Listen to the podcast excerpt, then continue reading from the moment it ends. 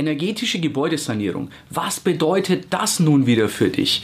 Als Investor, hast du gerade das Problem, dass unsere Regierung wieder mal einen Schnellschuss macht, nämlich es sollen alte Heiz Heizungen einfach verboten werden und es soll mit dem Vorschlaghammer Deutschland klimaneutral gemacht werden. Lass uns mal schauen, was da genauer dahinter steckt. Der Cashflow Podcast. Dein Weg zu finanzieller und persönlicher Freiheit. Nun, es ist super spannend. Ich habe hier einen, einen Artikel, einen Ausriss aus der Bild-Zeitung, ganz aktuell. Mieterbund-Chef schlägt Alarm. Du merkst also Mieterbund. Darum geht es nun, nun wieder.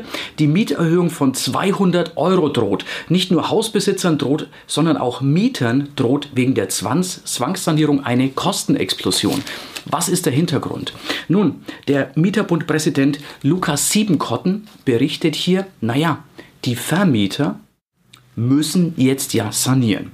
Es ist ganz wichtig, dass wir jetzt energetisch alles sanieren. Auf Teufel komm raus. Und diese Sanierungskosten kann der Vermieter zu 8% jährlich auf den Mieter umrechnen. Und das ist nur fair, denn es entstehen ja Kosten und wer profitiert davon? Natürlich der Mieter durch verringerte Heizkosten, durch gehobene Gebäudequalität. Der Vermieter selbst hat im ersten Schritt ja erstmal gar nichts davon. Der hat dann was davon, wenn er die Immobilie verkauft, okay, aber dann kriegt er üblicherweise nicht das wieder raus, was er reingesteckt hat. Also das ist mit Vorsicht zu genießen, zu sagen, ja, ist ja der, der Vermieter, der böse Miethai profitiert ja. Nee, in erster Linie profitiert der, der drin wohnt, der niedrigere Heizkosten hat, der es im Winter wärmer hat und der eben jeden Tag in ein gepflegteres Gebäude geht und das ist der Mieter. Da möchte der Mieterschutzbund jetzt sofort einen Riegel vorschieben. Die wollen natürlich, dass das nicht mehr umlegbar ist. Und ich befürchte fast, dass unsere Regierung dort überlegt einzuknicken. Warum? Nun, die Antwort ist relativ einfach. Es gibt mehr Mieter, als es Vermieter gibt. Es sind schlichtweg mehr Wählerstimmen auf dieser Seite als auf jener. Jetzt kann man dagegen halten, dass auf der anderen Seite vielleicht mehr Geld sitzt, ist aber sogar fraglich, denn die bösen Miethaie haben ja oft ihre Immobilie finanziert. Es ist ja oft mit Bankengeldern finanziert und das bringt auch viele jetzt in Herausforderungen, denn du weißt, die Zinsen sind massiv gestiegen in den letzten Monaten. Wir haben einen Zinssatz, der so hoch ist wie seit über zehn Jahren nicht mehr. Und jemand, der eine auslaufende Finanzierung hat oder der variabel finanziert hat, der könnte jetzt an Grenzen stoßen, denn plötzlich werden die Finanzierungen teurer. Wenn du vor fünf Jahren eine fünf Jahre Jahresbindung gemacht hast, weil du dich darauf verlassen hast, dass die Zinsen nicht so sehr steigen, hast vielleicht noch nicht so viel tilgen können in der Zeit, weil am Anfang zahlst du nun mal einfach hauptsächlich Zins. Dann kann es jetzt passieren, dass dein Zins sich verdoppelt, ja sogar verdreifacht. Im dümmsten Fall sogar vervierfacht, denn aktuell hat die EZB den Referenzzins auf 3,5% angehoben. Da hauen die Banken verständlicherweise ihren Obolus obendrauf, denn die müssen ja auch von etwas leben. Das ist auch völlig legitim. Denn ne, vom reinen Wohltätertum kann nun mal weder eine Firma noch eine Bank existieren. Aber das bringt jetzt echte Probleme. Die Politik sagt, na, die Mieter, die haben ja das Geld. Das ist auch das Denken vieler, äh, vieler Mieter, dass die Vermieter das Geld haben. Fakt ist aber, wie gesagt, dass die meisten der über 5 Millionen privaten Vermieter eben ihre Altersvorsorge damit finanzieren wollten, ihre Altersvorsorge aufbauen. Denn auf die gesetzliche Rente, nun, da muss ich dir nichts erzählen, da ist ja auch kein Verlass. Wir sind ja gehalten, uns selbst vorzusorgen. Und genau da greift der Staat jetzt auch noch ein. Ich finde, das ist ein unausgegorenes Konzept, die Hausbesitzer und Wohnungsbesitzer einerseits zu unglaublichen Investitionen zu zwingen, denn wir sprechen hier wirklich von einigen 10.000 Euro, wenn du so ein Haus entsprechend energetisch sanierst. Auf der anderen Seite die Finanzierungskosten entsprechend explodieren zu lassen und dann zu schauen, ob man das vielleicht noch die, die Mieter entlastet und das Ganze den, Miet, den Vermietern aufbürdet. Ich glaube, das ist etwas, was nach hinten losgeht. Ich bin aber wirklich gespannt auf den offenen Diskurs. Lass mich gerne mal wissen, was du dazu meinst. Bist du Mieter? Bist du Vermieter? Und wie siehst du das Ganze? Ist das fair, dass die Vermieter das alles tragen? Auch dem, ja, unter dem Gesichtspunkt, dass du jetzt den, das große Bild hast? Oder sagst du, nein, die, die Mieter sollten durchaus da ihren Obolus dazugeben? Nicht zur Sanierung, das ist ja völlig okay, dass das der, der Besitzer der Immobilie trägt, aber eben in Form von Umlegbarkeit, dass man 8% der Sanierungskosten jährlich auf die Miete aufschlagen kann. Da bin ich wirklich gespannt auf deine Meinung und ich freue mich natürlich auch über einen Daumen hoch und ein Abo. Warum? Nun, das lehrt dem YouTube-Algorithmus, dass du mehr von diesem Mehrwert bekommst.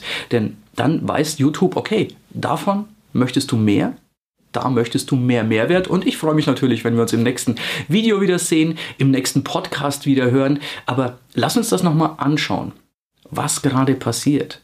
Gerade versucht Deutschland die absolut die Welt zu retten. Wir wollen unbedingt Elektroautos.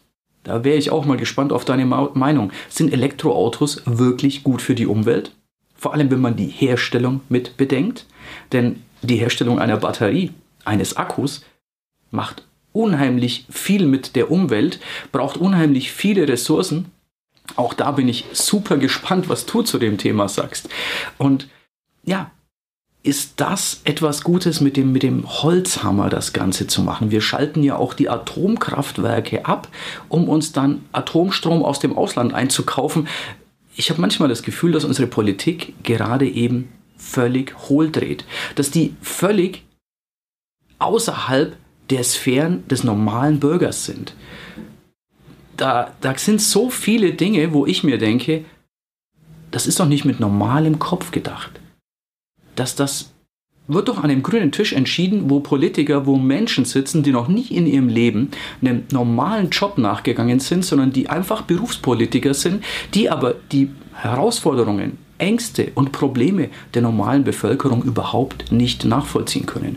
Weder im Bereich Wohnen noch im Bereich Inflation, wo man uns erzählt, 8% Inflation. Ernsthaft, ich habe es in einigen Videos schon veröffentlicht wenn ich überlege, einen Würfel Hefe zu kaufen, der jetzt 16 Cent kostet, der vorher 9 Cent gekostet hat. Nein, das sind keine 8%. Wenn ich an die Tankstelle fahre, erlebe ich auch keine 8%. Ich habe das Gefühl, dass man uns das Ganze noch schönreden möchte, aber dass Deutschland langsam ausblutet. Dass das aber auch nicht, ähm, ja, man könnte ja sagen, die Politiker wissen das nicht besser. Die haben aber hochbezahlte Leute, die sie dahingehend beraten. Ich denke, wenn das so ist, dass Deutschland hier ausblutet, dass wir als deutsches Volk gerade immer ärmer werden, dass die das sehr wohl wissen, dass die das einfach sehenden Auges in Kauf nehmen und uns gleichzeitig noch verkaufen wollen, das ist alles für einen guten Zweck. Aber da bin ich auch super gespannt auf deine Meinung. Lass mich das super gerne mal wissen, was du von dem Thema hältst, wie du das siehst. Und wie gesagt, wenn du jetzt abonnierst, wenn du es noch nicht hast und mir einen Daumen hoch gibst, dann siehst du das nächste Video auch wieder. Beim nächsten Video schauen wir uns mal genauer an, wie das denn mit den Banken aktuell ist, wie sicher dein Geld bei Banken ist, denn dazu habe ich auch einiges zu sagen und die Enthüllung wird dich wahrscheinlich ja leider nicht gerade beruhigen. Ich hoffe aber, dir ein paar vernünftige Lösungen anbieten zu können. Ich freue mich, wenn ich dich im nächsten Video sehe, im nächsten Podcast höre. Bis dann, dein größter Fan, Erik. Ja, das war's für heute. Es war schön, dass du mit dabei warst, dass wir gemeinsam Zeit verbracht haben. Unter cashflowpodcast.de findest du die Shownotes und dort hast du weitere wertvolle Informationen zu dieser Folge. Du hast Links und zum Teil auch Downloads. Wie gesagt, das Ganze unter cashflowpodcast.de. Wenn du auch zukünftig keine Folge verpassen möchtest, abonniere diesen Podcast. Dann wirst du automatisch benachrichtigt, wenn eine weitere Folge on air geht. Und ich freue mich, wenn wir beim nächsten Mal wieder Zeit zusammen verbringen dürfen und gemeinsam an deinem Cashflow, an deinen Strategien arbeiten können. Bis dahin wünsche ich dir eine tolle Zeit, freue mich, dich beim nächsten Mal wieder zu sehen oder zu hören. Bis dann, dein Erik.